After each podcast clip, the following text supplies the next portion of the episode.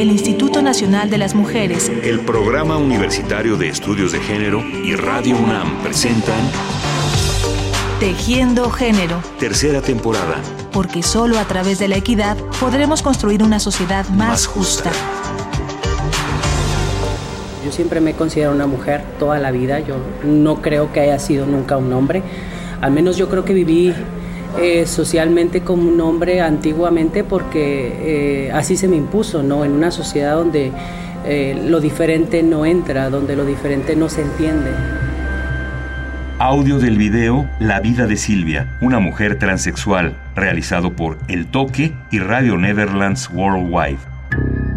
Hablar de la temática de género, ayudar a desenmarañar la red de prejuicios y de imperativos culturales que se tejen en torno a él, señalar situaciones de discriminación y de inequidad que nos lastiman y nos limitan a todas y todos, esos son algunos de los objetivos más importantes de esta serie radiofónica. En los programas recientes nos hemos ocupado del mundo del trabajo en relación con la temática de género y hemos hablado y escuchado experiencias relacionadas con la segregación laboral que limita las acciones y las opciones salariales de hombres y de mujeres. Queremos sumar a esta reflexión la experiencia de otro grupo, un grupo cuya problemática, pensamos, puede darnos una idea más clara de cómo la intolerancia y los prejuicios de género determinan, en muchas ocasiones, la violación sistemática de los derechos laborales de las personas. Hoy trataremos de asomarnos al mundo del trabajo de las personas transexuales y transgénero. Las personas transexuales son aquellas que viviendo en un cuerpo distinto al que biológicamente o en el que biológicamente han nacido, han realizado ya modificaciones que pueden ser desde carácter eh, hormonal hasta quirúrgico, para hacer una reasignación y una redefinición de cómo se miran en su identidad de género.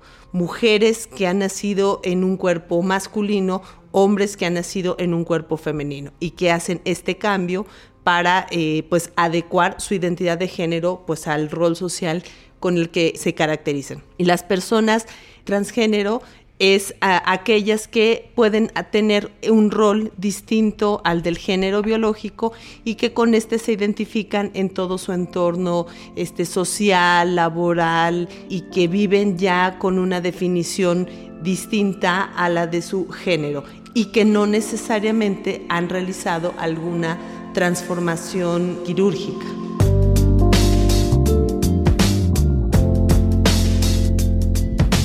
Escuchamos a Hilda Telles Lino, maestra en Derechos Humanos y Democracia por la Facultad Latinoamericana de Ciencias Sociales, Flaxo, y directora general adjunta de quejas del Consejo Nacional para Prevenir la Discriminación, CONAPRED. Hilda nos brindará a lo largo de esta emisión un panorama de la situación que viven en México las personas transexuales y transgénero que enfrentan diversos estereotipos que las colocan dentro de un espacio laboral muy limitado y con opciones de trabajo muy escasas. De alguna manera, si bien vivimos en una ciudad donde hay ciertos derechos que están mucho más de avanzada que en otras entidades, no necesariamente eso significa que socialmente esos cambios permen, esos cambios están en la ley. Y vivimos en una sociedad que todavía tiene muchos prejuicios, que todavía guarda un esquema muy tradicional. ¿Y cuáles son las quejas que están relacionadas con este grupo? Muchas tienen que ver justo con su situación laboral. Primero, hay una dificultad para que puedan tener los documentos en regla, acordes con su identidad eh, sexogenérica. El que se les pidan mayores requisitos para acceder a un empleo o el que eh, estando en un empleo quizá empieza su modificación o su transición sexogenérica y a partir de ahí sufren despidos. Entonces muchas personas trans no tienen la posibilidad económica para realizar este trámite y por lo tanto casi pudiéramos decir que están condenadas a ciertas actividades a realizar. Y estas actividades tienen que ver mucho, por ejemplo, con los temas de belleza, este, cortar el cabello, pintar, arreglar, eh, como en esta parte estética, mucho, por ejemplo, en shows u otro tipo de trabajos, y muchas personas también que se tienen que dedicar al trabajo sexual. Entonces yo creo que este es el espacio donde mayormente sufren violación a sus derechos humanos porque podemos encontrar muchas mujeres trans o muchos hombres trans que tienen una profesión, que han estudiado una licenciatura, una ingeniería y que podrían tener un empleo eh, distinto, pero lamentablemente todavía una sociedad en la que vivimos llena de, de prejuicios hacia las personas trans impiden y obstaculizan que puedan tener acceso a este empleo. Al parecer, y según nos comentó Hilda Telles, esta situación de desventaja es más severa y discriminatoria en el caso de las mujeres transexuales o transgénero, víctimas de un absurdo señalamiento social que parece reprocharles la manera en la que subrayan lo femenino. Yo creo que una de las sanciones sociales que se le da a las mujeres trans es el sancionar el querer ser mujer. Hay una gran misoginia en nuestra sociedad, gran misoginia. Entonces es más sancionado el querer ser mujer y se sanciona lo femenino socialmente. En cambio, los hombres trans quieren ser hombres, entonces eso adquiere un valor y una relevancia distinta en cómo se mira desde afuera. Yo creo que esto tiene mucho que ver con la construcción de los roles sociales y cómo lamentablemente a ciertos grupos o a ciertos sectores y a ciertas personas se les encasilla en ciertas actividades. Las escasas oportunidades para tener un empleo formal no solo impactan a las personas transexuales y transgénero a nivel profesional y económico, también tienen serias repercusiones en su acceso a los servicios de salud y seguridad social. El tema de salud, el que no se encuentren pues dentro de los sectores formales de la salud, como es el IMSS, como es el ISTO, como sería el ISFAM o cualquier institución de manejo de salud ordinaria, eso también lo que origina es que para ciertas personas, en este caso para las personas trans, sea una dificultad acceder a los servicios de salud. También asociar, fíjate que hay otro componente, es asociar que eh, eh, las personas trans son portadoras de VIH, como un prejuicio, exactamente, a partir eh, a, partir solamente de su apariencia y de su propia identidad. Entonces, este tipo de, acciones, bueno, pues se tiene que ir también revirtiendo, revirtiendo poco a poco y el acceso a la salud, pues es, es complicado. Y aún para quienes están en esquemas de salud formal, hay las condiciones para que puedan continuar o iniciar con un proceso de reasignación sexogenérica es casi un sueño todavía en este país.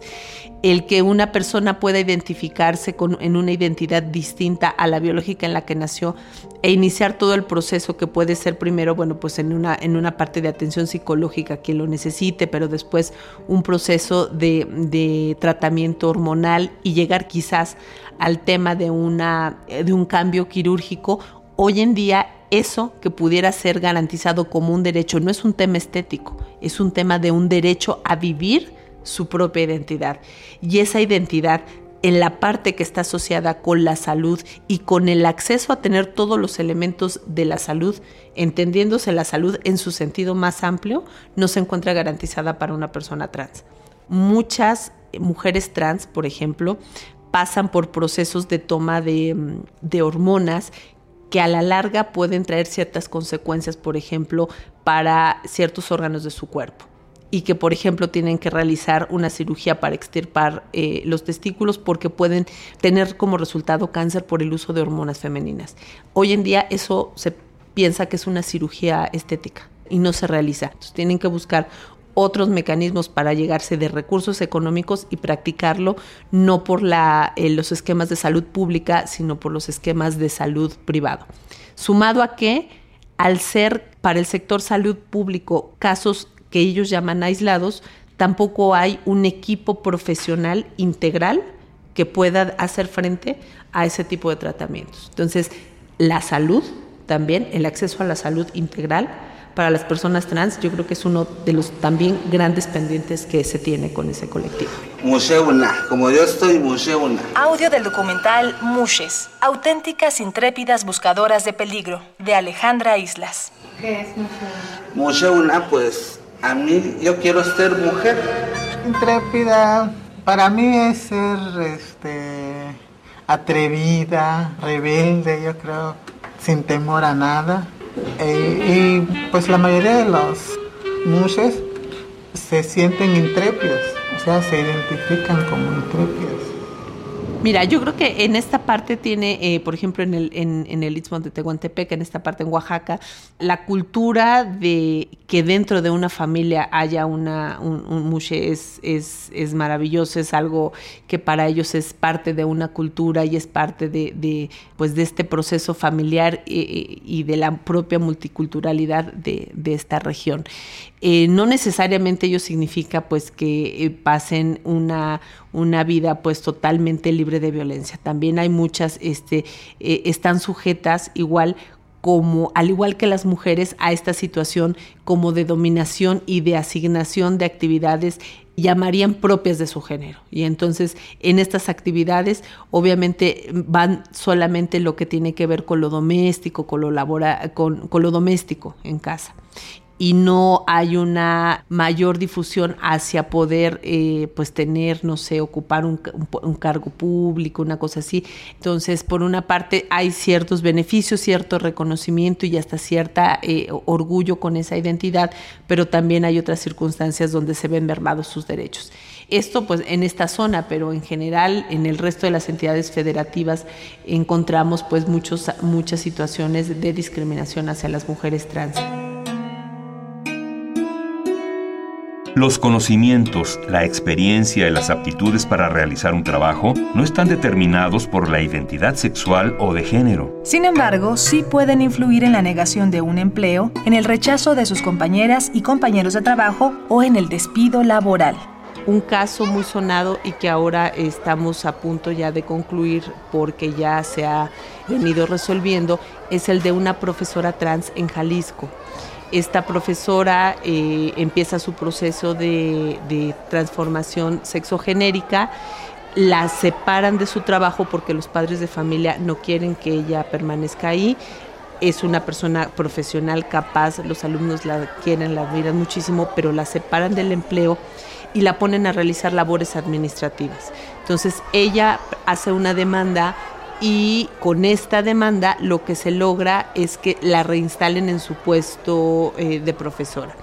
Cuando viene el proceso de reinstalación hay una oposición de los padres de familia, porque ni la escuela, ni las autoridades, ni los alumnos y las alumnas tenían inconveniente alguno, sino era cierto grupo de padres de familia porque, bueno, pues que podía confundir a los alumnos, que no era un buen ejemplo, que sí, cuando realmente lo que se tendría que valorar es algo que va más allá de la identidad de género de la profesora. Se tendría que evaluar su calidad, su compromiso en la prestación del empleo.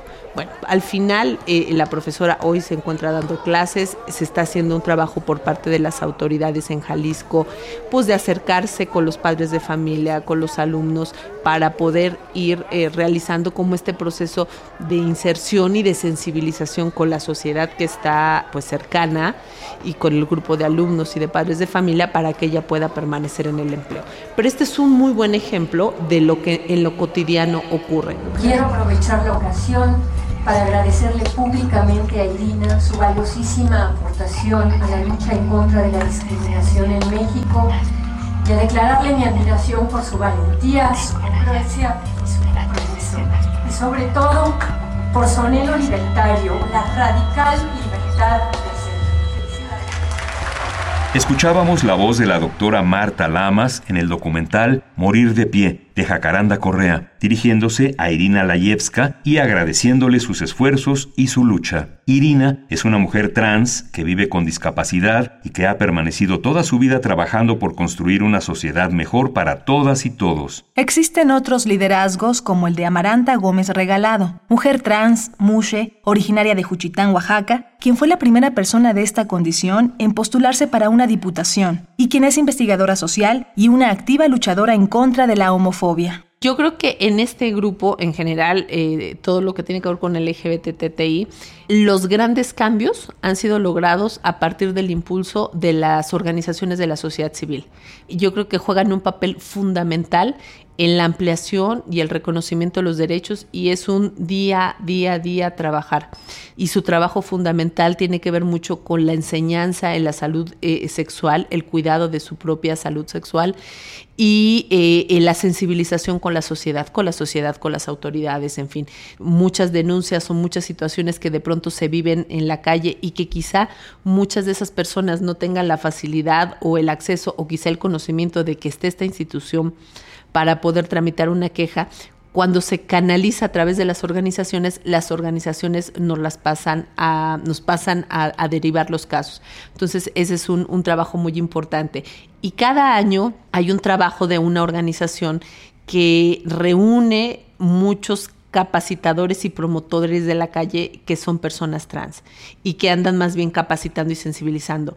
Los recibimos acá grupos casi de 20 personas, 20, 25 cada semana eh, durante 3, 4 meses y dialogamos con ellos sobre una, cómo eh, aprender a reconocer y identificar sus derechos. Segunda, cómo eh, identificar un acto de discriminación y tercero, cómo denunciarlo y que tienen derecho a denunciarlo. Tú me hiciste sentir que no valía y mis lágrimas cayeron a tus pies.